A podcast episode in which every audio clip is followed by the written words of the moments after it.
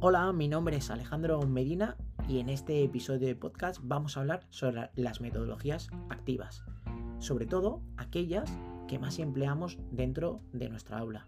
En mi caso y en el contexto donde me encuentro, sobre todo, que es un CAES, utilizo el aprendizaje basado por descubrimiento. ¿Por qué? Porque lo relaciono también con el aprendizaje basado en proyectos.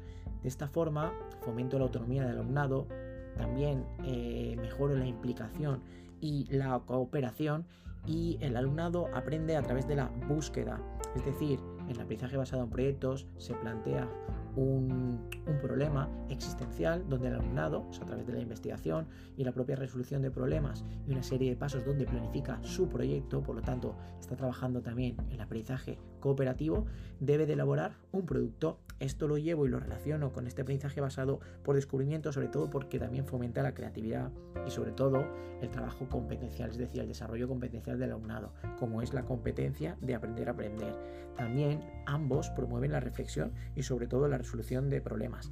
Tiene eh, una gran capacidad de motivación, de, motivación del alumnado y sobre todo eh, aprende a investigar y a experimentar y hacer uso de la tecnología. Otra de las metodologías que utilizamos es la gamificación. Aquí también se ve la motivación mejorada en el alumnado, la propia participación y sobre todo el trabajo cooperativo frente al competitivo. Aunque, es decir, también utilizamos la competencia, en este caso basada en los retos, basada también en el descubrimiento de, en este caso son detectives y eh, la gamificación gira en torno a los detectives del tiempo en una serie de anime del detective Conan. Todos y cada uno de la liga juvenil han de ir descubriendo una serie de pistas que son las situaciones de aprendizaje que elaboramos en el centro a través de bueno, pues plataformas como Geniali o plataformas donde hacen uso de, de la tecnología para ir descubriendo pequeños retos. Gamificamos de esta forma para que puedan obtener diferentes tipos de poderes, como por ejemplo has ganado el poder de repetir una prueba tanto oral como escrita en un periodo de 24 horas. O también has ganado la posibilidad de poder utilizar las gafas de realidad virtual o la tablet para eh, un uso didáctico a través de un juego dentro del aula o puedes sacar el libro durante dos minutos para resolver una pregunta. Bueno, al final lo que hacemos es eh, valorar este tipo de, comportamientos, tanto positivos con el alumnado, para que sean ellos los que elaboren también sus propias metas y las recompensas. De esta forma, lo que fomentamos, como hemos dicho, es la inclusión, la participación equitativa dentro del alumnado. Pero ¿con qué problemas podemos encontrarnos? Pues sobre todo me encuentro con problemas de que me gustaría aplicar más el DUA dentro del aula.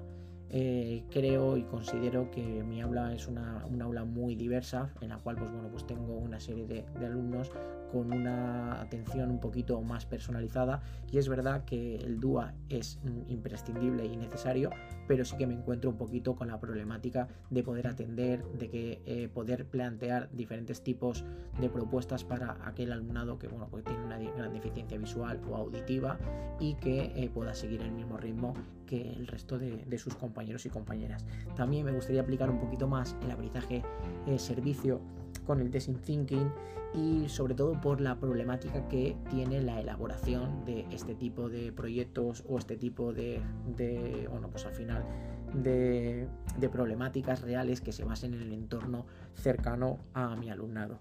Y sobre todo, pues bueno, lo que también me gustaría implantar a lo largo de este, de este curso es el, el Flipper Classroom hemos dado cuenta que el alumnado muchas de las veces con vídeos tutoriales aprende de una forma muy rápida con vídeos cortitos, 2, 3, 4 minutos, donde planteamos una serie de, de, propuestas y que luego el alumnado en clase tendrá ese tiempo para darle la solución a lo que hemos planteado.